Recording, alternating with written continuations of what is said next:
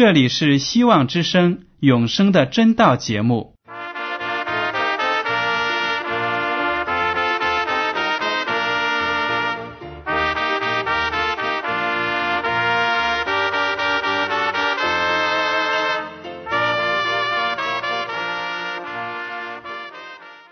亲爱的听众朋友们，你们好，我是艾德，很高兴今天能和你们在永生的真道这个栏目中见面。耶稣说：“听上帝的话语，并且遵守的人是最有福气的。”所以，艾德现在能够通过电波和你们分享上帝的教导，感到十分快乐。我也希望众位弟兄姐妹。还有那些正在寻求真道的朋友们，也能够珍惜这段时光。大家不妨在手边准备好纸和笔，将今天讲到的要点和经文章节做些记录，以便过后自己再亲自查考圣经。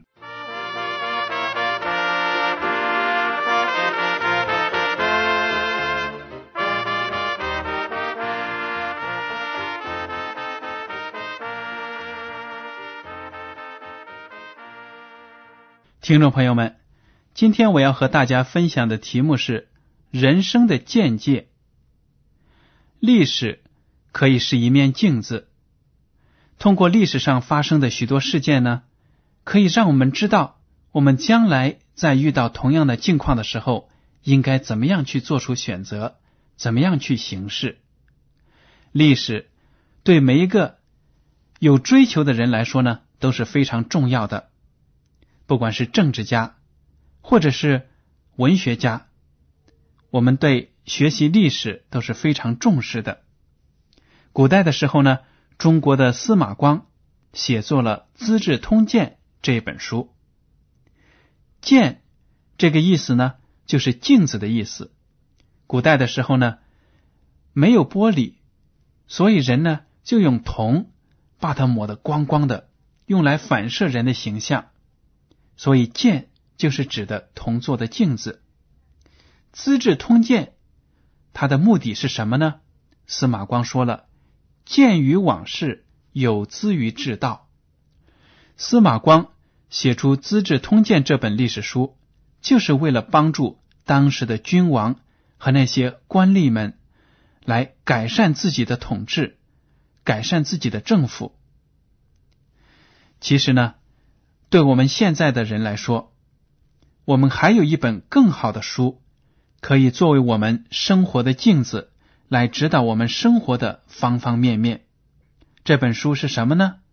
那就是《圣经》。圣经包含着上帝的话语，它告诉了我们这个世界是怎样形成的，人是怎样产生的，而且告诉了我们人所处的这个境况。告诉我们呢，人都是罪人，都犯了罪，亏缺了上帝的荣耀，所以我们都需要一个救主耶稣基督。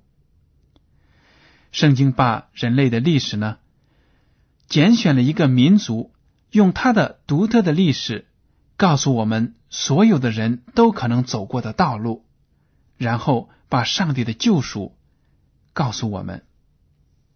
好了，那么。圣经里面就包含着上帝的律法，对人类的警戒，对人类生活的指南。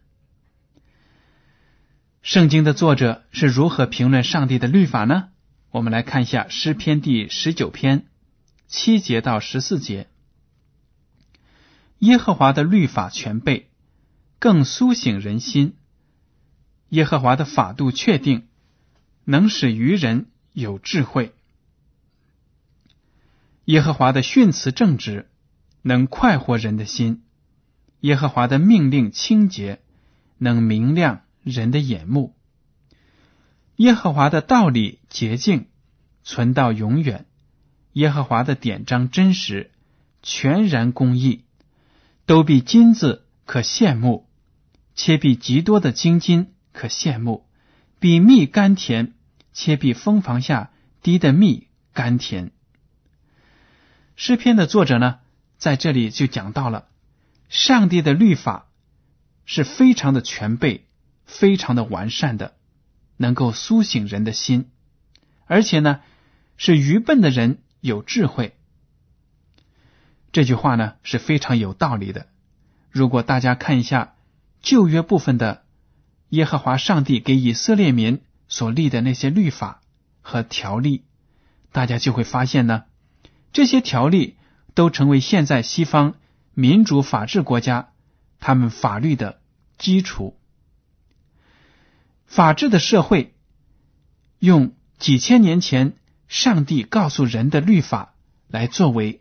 自己社会的基础，这是一个非常明智的选择。所以呢，现在在其他的西方的一些国家呢，人们的生活司法制度是比较完善的。其中重要的原因，就是因为他们了解上帝的要求，他们明白上帝的律法。上帝的律法呢，涉及到我们生活的方方面面。各样的事情，上帝都有原则列出来供我们参考，供我们采纳。这就是上帝的伟大，他是那么的细心，关心着我们人类的发展。而且呢，诗篇的作者说到了，上帝的律法呢，能够明亮人的眼睛。他的律法是那么的值得羡慕，比金子还要宝贵，比那个蜜蜂。所收集的花蜜还要甘甜，这些语句呢，真的是非常的美。好，接下来我们来读第十一节到十四节，同样是诗篇的第十九篇十一到十四节。况且你的仆人因此受警戒，守着这些便有大赏。谁能知道自己的错失呢？愿你赦免我隐而未现的过错。求你拦阻仆人不犯任意妄为的罪，不容这罪辖制我，我便完全免犯大罪。耶和华我的磐石，我的救赎主啊，愿我口中的言语、心里的意念，在你面前蒙悦纳。这里就提到了诗篇的作者感受到，因为守上帝的律法的，按照他的教训。来生活的人呢，是会有大的赏赐的。这就使我想到，我们很多做父母的都希望自己的子女成为一个好的公民，对社会有益的人，能够按照国家的法律来行事为人。这样的愿望呢，是非常的合理的、正确的，因为我们不愿意。让自己的子女、自己的亲人成为一个干犯了法律的人，被送进监牢里面。所以呢，从这里我们就看得出，上帝的律法更加的全备，更加的完美，更值得我们呢引用来作为生活的见解。诗篇第三十七篇三十到三十一节这样说：“一人的口。”谈论智慧，他的舌头讲说公平。上帝的律法在他心里，他的脚总不滑跌。这里就说了，那些信靠上帝的人呢，他出口所谈的话都包含着智慧，他的舌头呢所说的话也代表着公平，不会伤害到其他的人。为什么这样做呢？是因为上帝的律法在他的心里。只要有上帝的律法做他生活的指导，他的脚总不滑跌。这句话呢也是非常的真实的。很多犯罪的人在监牢里回想自己为什么会身陷囹圄的时候呢，就会想到：我真的是悔不当初，不该干犯了国家的法律。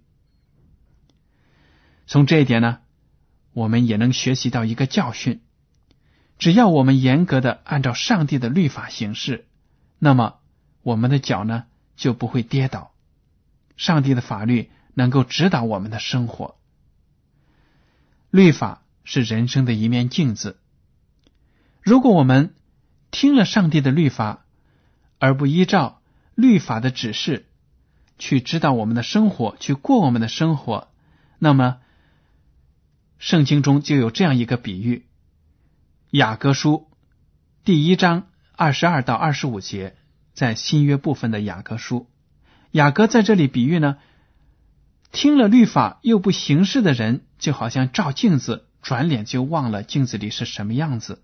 这样的人，好，雅各书第一章二十二节说：“只是你们要行道，不要单单听到，自己欺哄自己。因为听到而不行道的，就像人对着镜子看自己本来的面目，看见走后，随即忘了他的相貌如何。唯有详细查看那全备使人自由之律法的，并且时常如此，这人。”既不是听了就忘，乃是实在行出来，就在他所行的事上必然得福。使徒雅各在这里告诫所有的信徒们：我们不单单是在教会里听到，不单单是读圣经，而且呢，要把教会里所听到的道理，在圣经中所看到的这些真理呢，运行在自己的生活当中。如果不这样做呢，就是自欺欺人。好像觉得自己是一个属灵的人，是一个属基督的人，但是在生活上呢，却没有荣耀上帝。听到而不行道的人，就像人对着镜子看自己本来的面目，看见走后，随即忘了他的相貌如何。一点不错。每天早上我们起床之后呢，就会照镜子，看看自己的头发是不是很乱呢？脸上是不是有没有洗干净的地方啊？如果大家不照镜子的话，就这样子起了床，马上赶到工作的地方去工作，也不管自己的外表如何，那么肯定会惹到别人的笑的。您说对吗？所以呢，上帝的律法，他的教训就像镜子一样，能够指出我们身上的污秽所做的。有过失都能够被指出来。这个时候呢，我们就要按照上帝的律法，他的要求，他的告诫，去改变我们所做的事情，去检点我们的行为。不这样行呢，就好像照了镜子啊，原来脸上有脏的地方，但是转了脸呢，也没有拿一块手巾来擦干净，转身就走了，等于就是。忘了自己是什么样的人了，所以呢，我们在学习了上帝的教导之后呢，一定要运用在自己的生活当中。诗篇的作者就说到了，上帝的律法呢，不但是全备，而且使人自由。这跟我们平时所思想的呢都不一样。有的人觉得上帝的律法限制了我们的自由。有好多的条条框框，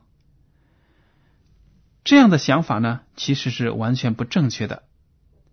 大家想一下，一个国家的法律涉及了生活的各个方面，而且呢，告诫我们不要做这样那样的事情。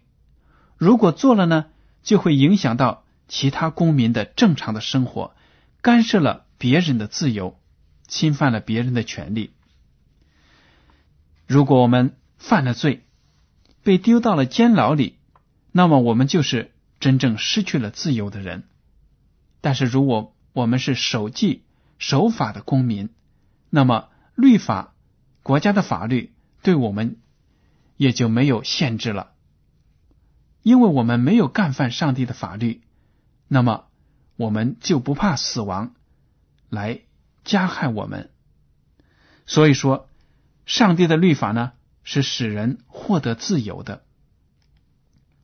诗篇第一百一十九篇有许多赞美上帝的律法的话语，比如说第十八节这样说：“求你开我的眼睛，使我看出你律法中的奇妙。”第一百七十四节这样说：“耶和华啊，我切慕你的救恩，你的律法也是我所喜爱的。”听了这么多赞美上帝的律法的诗句之后呢，我们还要记住，那就是没有任何一个人可以生来就满足律法的要求，因为我们每一个人都是罪人。罗马书第三章二十三节说的非常清楚，因为世人都犯了罪，亏缺了上帝的荣耀。没有任何一个人可以说，今天我读了上帝的律法，我感觉到每一条我做的都很好，我是一个完美的人。没有这样的人。没有这样的可以夸口，为什么呢？圣经指出，我们每一个人都是罪人，都亏缺了上帝的荣耀。我们的肉体呢，因为软弱，不能够成全上帝的律法。罗马书第八章一到四节说：“如今那些在基督耶稣里的，就不定罪了，因为赐生命圣灵的律。”在基督耶稣里释放了我，使我脱离罪和死亡的律了。律法基因肉体软弱，有所不能行的，上帝就差遣自己的儿子，成为最深的形状，做了赎罪祭，在肉体中定了罪案，是律法的义成就在我们这不随从肉体，只随从圣灵的人身上。这里讲的非常的清楚，罪人。是要受到法律的制裁的。上帝的律法同样也会判我们罪人死刑，但是我们这些进入耶稣基督里的就不被定罪了，因为基督呢替我们献上了挽回祭，赐生命圣灵的律呢，在基督耶稣里释放了你和我，使我们脱离了罪和死亡的律法。但是呢，律法也有他做不到的事情，那就是洗净我们身上的罪过。每一条律法呢，都能够指出我们生活中的不足、我们的过错，但是却不能赦免我们的过犯。就好像我们照镜子，看到自己的脸没有洗干净，对着镜子说：“你让我的脸干净。”镜子呢，做不到。只能够让我们自己呢去拿毛巾来把自己的脸擦干净了，这样子我们才能够使自己洁净。我们根本不能够让镜子来帮助我们做什么。同样呢，上帝的律法也是像镜子一样，能够照出我们行为上的过犯，照出我们生活中的过错。但是律法的目的就是要。成为我们的见解，让我们知道这些过错。至于赦免这些过错，让我们改正，就要通过耶稣基督和圣灵来做工了。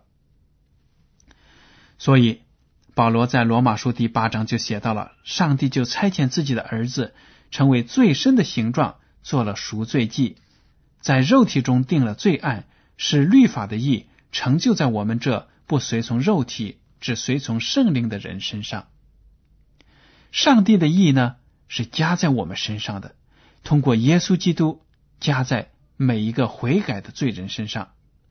如果我们不悔改，那么就是仍然随从肉体而生活的人。没有了圣灵，我们就得不到上帝的赦免。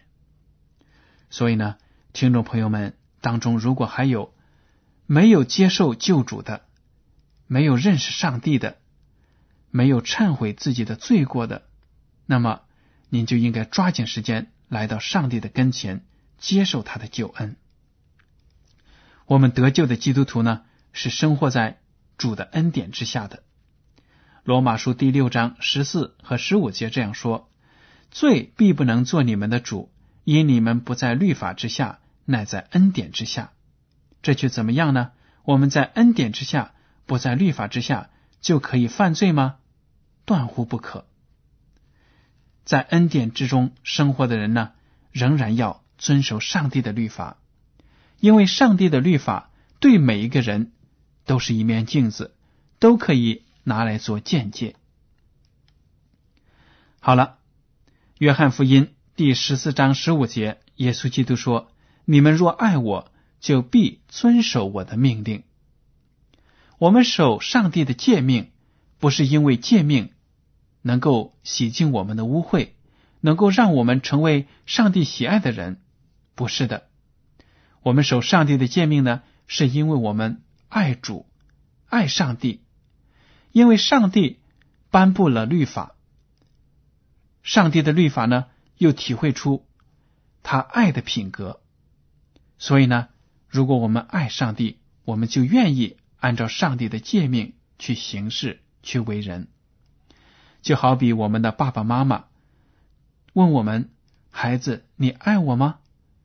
我们会说：“是的，我们爱你。”爸爸妈妈就说：“那么你就要做一个听话的孩子。”同样的道理，如果我们说我们是爱上帝的人，我们就应该爱上帝的律法，按照上帝的律法呢，指导我们的人生。好了。接下来，我们再看一下《罗马书》第三章十九到二十八节。保罗在这里也是非常详细的论述了律法的作用呢，是指出我们人的罪恶，但是得救的途径是通过信耶稣而得到的。好，《罗马书》第三章十九节开始读。我们晓得律法上的话，都是对律法以下之人说的。好塞住个人的口，叫普世的人都伏在上帝审判之下。所以，凡有血气的，没有一个因行律法能在上帝面前称义，因为律法本是叫人知罪。这一点呢，讲的非常的清楚。律法的本意呢，是叫人知罪。没有任何一个有血气的人。能够靠着行律法，在上帝的面前成为义人。好，接下来我们读二十一节。但如今，上帝的意在律法以外已经显明出来，有律法和先知为证，就是上帝的意因信耶稣基督加给一切相信的人，并没有分别。这就是上帝的救恩。不管你是日本人、中国人。美国人，或者是其他哪一个民族的人，只要你相信了耶稣基督，那么上帝呢就把他的公义加在你的身上，使你成为一个洁净的人，使你能够进他的天国，享受永生，没有任何的分别，不会因为我们所拥有的学问或者资产而加以分别。每一个人在上帝的面前都是平等的，都有机会接受耶稣的爱，接受他的赦免，都有机会呢选择进入天国，享受永生。好，第二十三节我们接着读，因为世人都犯了罪，亏缺了上帝的荣耀，如今却蒙上帝的恩典，因基督耶稣的救赎，就白白的称义。上帝。设立耶稣做挽回祭，是凭着耶稣的血，借着人的信，要显明上帝的义，因为他用忍耐的心宽容人先时所犯的罪，好在今时显明他的义，使人知道他自己为义，也称信耶稣的人为义。即使这样，哪里能夸口呢？没有可夸的了。用合法没有的呢？是用立功之法吗？不是。乃用信主之法，所以我们看定了人称义是因着信，不在乎遵行律法。这一点呢，就给我们很多人启示。有一些基督徒在读旧约圣经的时候呢，以为那些旧约时代的人得救是因为他们杀羊杀牛献祭所换来的，是根据上帝的律法得到的。其实呢，不是的。如果您仔细的研究旧约，就会发现那些祭祀的物，比如说纯洁的羊羔啊，就是预表了耶稣基督他的到来和他的牺牲。当那些人凭着信心把羔羊献上的时候呢，等于就是把自己的信心交托在耶稣基督的手里。所以呢，旧约时代的人。也是凭着信心称义的，不是因为自己的好行为满足了上帝的律法而称义的。所以呢，旧约和新约是相辅相成的，没有一点矛盾的地方。旧约的人和我们新约时代的每一个人一样，都有机会要听到上帝的天国的道理，然后呢，按照上帝所设立的这个称义的途径呢，得到天国的福气。大家在读了今天的经文之后呢，就应该对上帝的律法和上帝的公义有一个好的了解，知道呢，律法不能让我们称义。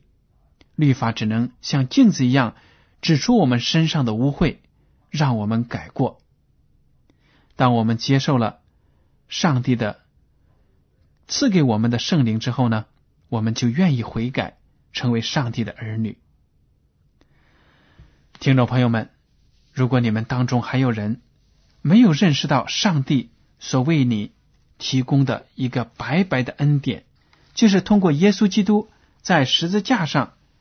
所做出的这个牺牲，那么您就应该抓紧时间呢，来认识耶稣，来认识这个爱你的上帝。如果您认识了他，您就可以使自己过去生活中所犯的一切的罪过，还有所做的错事呢，在耶稣基督里得到赦免，使您重新成为一个清洁的人、正义的人。得到上帝喜悦的人，大家如果知道中国的字“正义”的“义”，它的繁体字呢，上面就是一只羊，而下面就是我。就是说呢，在古代的时候，我们的祖先就知道上帝的意是通过我来献祭，献上一只羊而得到的，并不是因为我们自己有任何好的行为得到上帝的喜悦。这样的道理呢，在今天就显明的更加清楚了。通过耶稣基督呢，丰丰富富的展现在你和我眼前。好了，听众朋友们，今天的永生的真道节目呢，到此就结束了。您如果对今天的讲题有什么想法，或者对这个栏目有什么建议，就请您写信给我。我的通讯地址是香港九龙中央邮政局信箱七零九八二号。请署名给爱德，爱是热爱的爱，德是品德的德。如果您在来信中要求得到免费的圣经灵修读物、节目时间表，我们都会满足您的要求。好了，艾德在最后呢提醒您，请用正楷字体一笔一划的书写您的名字和地址。谢谢您今天的收听，愿上帝赐福你们。我们下次节目再见。